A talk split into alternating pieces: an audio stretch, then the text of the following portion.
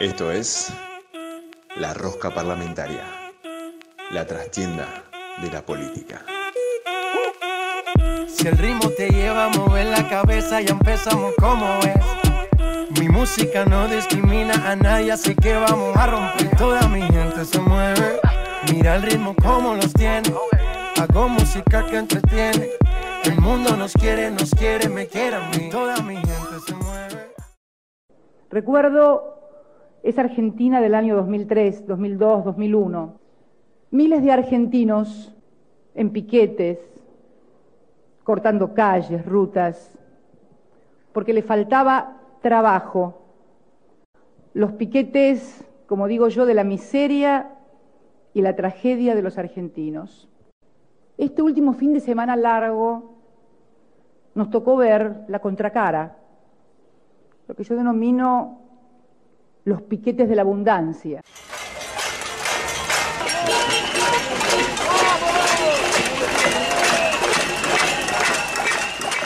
Soy un hombre de familia como todos ustedes, con una responsabilidad en este caso. No puedo acompañar. Y esto no significa que esté traicionando a nadie, que la historia me juzgue. Pido perdón si me equivoco. Voto, mi voto no es positivo.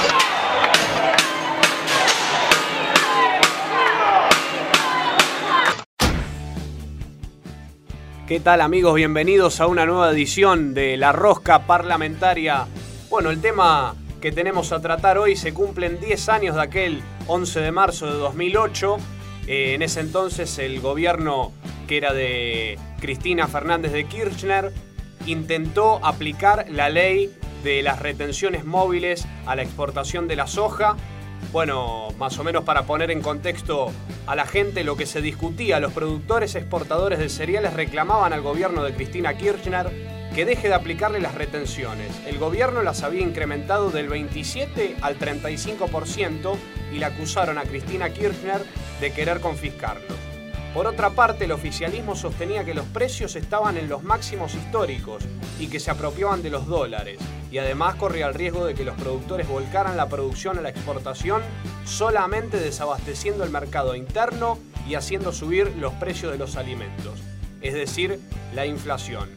El exministro Lustó presentó su solución y propuso escalonar las retenciones hasta llegar al 35%, pero solo cuando el precio superara los 600 dólares la tonelada.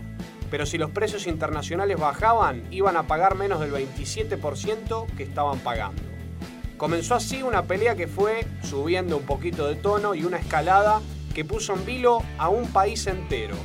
Finalmente el gobierno de Cristina Kirchner llevó este proyecto al Congreso, se aprobó en diputados, pero en senadores la cosa se puso bastante fea y el día de la votación el país no durmió. Amigos, los invitamos a disfrutar de una nueva edición de La Rosca Parlamentaria. A mi lado tenemos a Victoria Perdomo y a Oscar Russo en la mesa.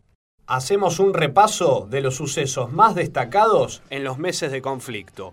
Marzo. La Mesa de Enlace Agropecuaria lanza el primer paro contra el gobierno y suspende el comercio de carnes y granos. El ministro de Economía declara que no va a haber ningún cambio en el esquema de retenciones. Movilizaciones y cortes en la ruta de Buenos Aires, Santa Fe y Córdoba. La presidenta asegura que no se va a dejar extorsionar. La frase de los piquetes de la abundancia generan polémica. Estallan los cacerolazos en las principales ciudades.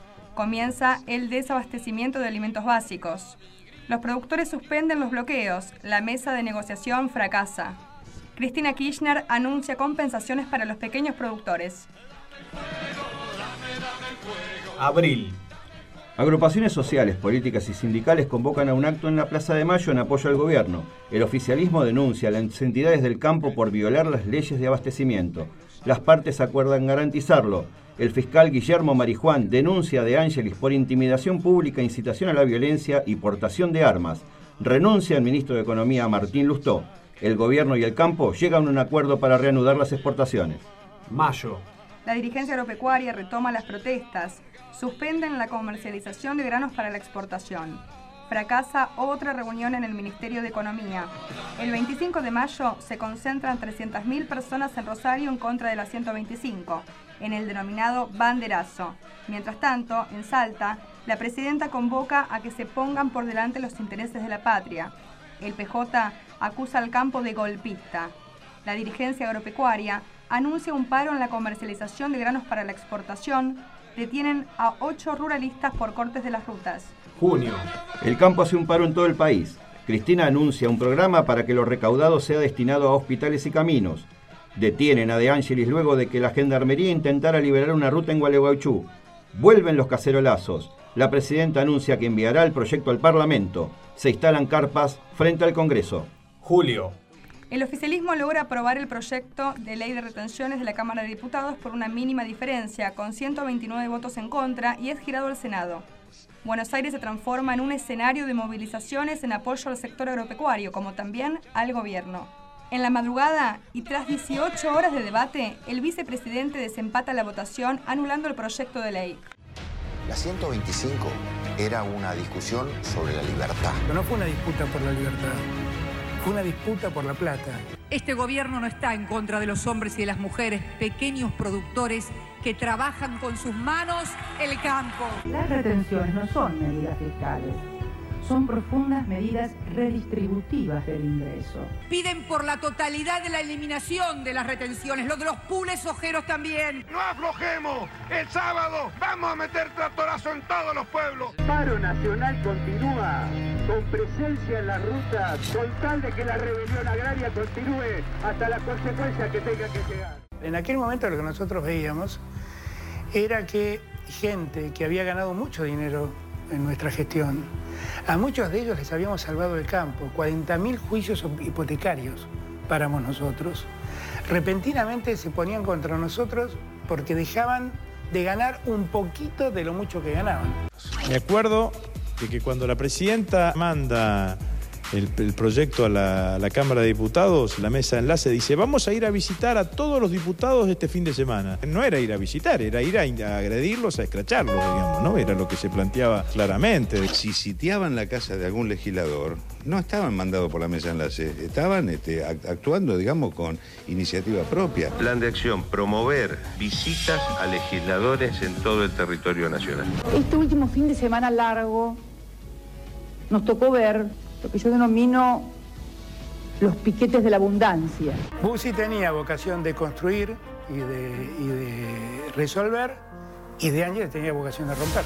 Por favor, dejen transitar a los camiones y además que por favor también se piensen como parte de un país, no como propietarios. La sensación cuando llegamos a la mañana... Eh, era que la resolución 125 iba a ser aprobada, a lo mejor por una diferencia de cuatro o cinco votos. Y a mí me sorprendieron algunos votos, como fue la de la senadora Quintela, Sadi, los contaba como que iban a votar a favor, pero después, bueno, fueron cambiando de postura.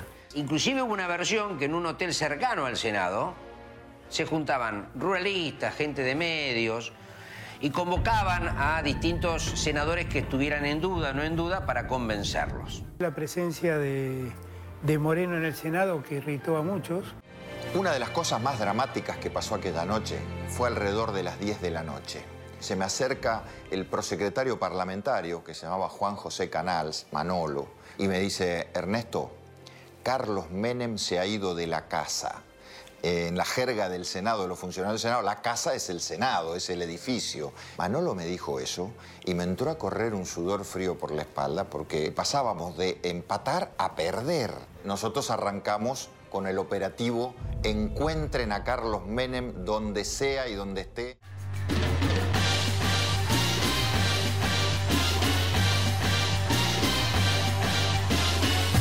Y cuando me atiende le digo, Hola, dice De Angelis, ¿cómo le va? Doctor, le digo, la patria lo precisa. Me dice el senador Sá que usted no está infartado y usted es el único que puede calmar la paz social. Es el único con su voto. Y me dice que es muy importante. Eh, bueno, De Ángel, aunque sea lo último que haga, voy a ir a votar, dice. Voy a votar en contra de la 125. El doctor Menem había hablado dos días antes o tres días antes. Y me dijo, mira, yo no votaría ese proyecto, pero efectivamente yo no voy a venir a votar en contra. Señoras,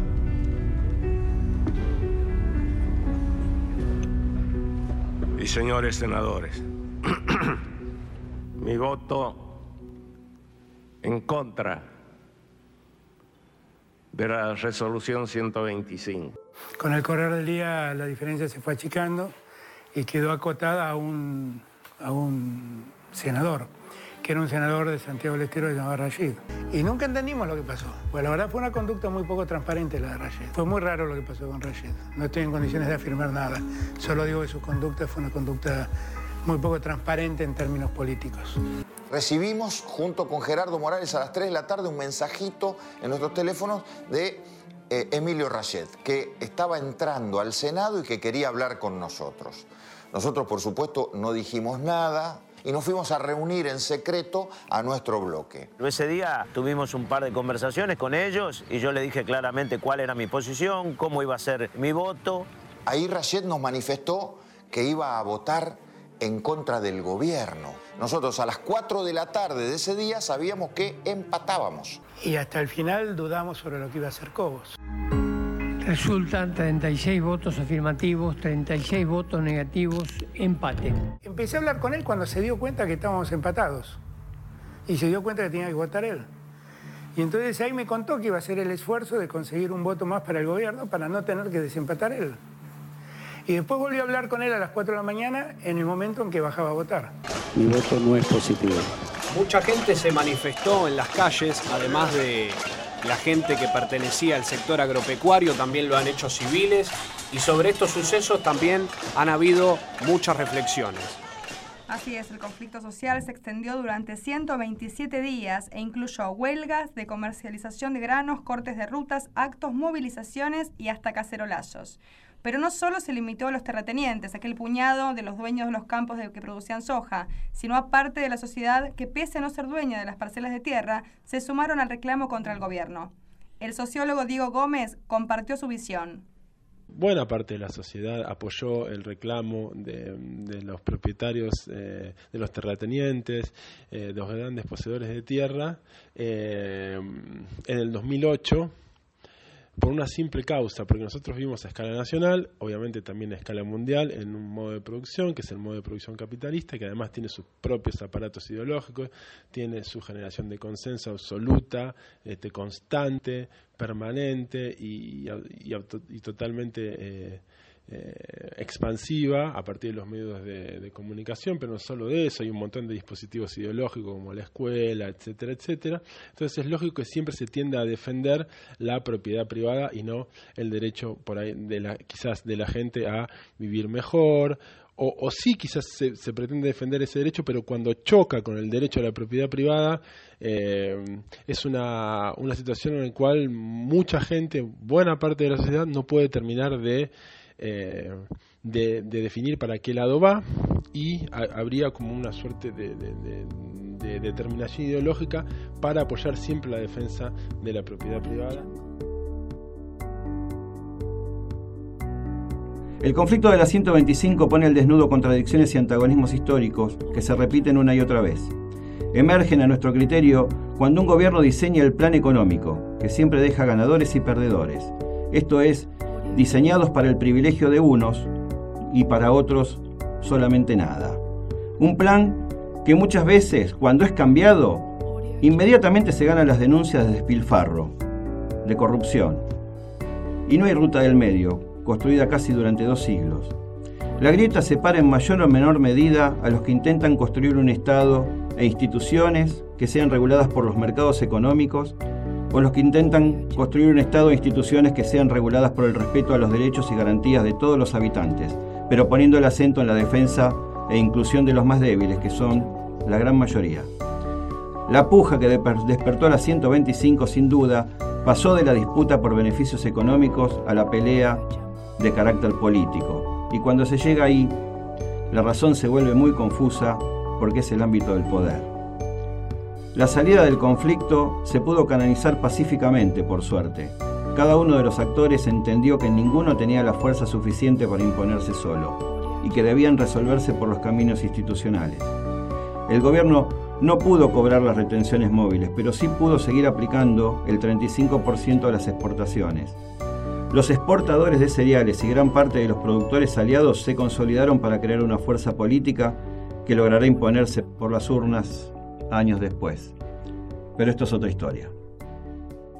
Ha sido el final amigos, los invitamos a quedarse en la próxima edición de La Rosca Parlamentaria donde tendremos el desarrollo de la ley Juliana.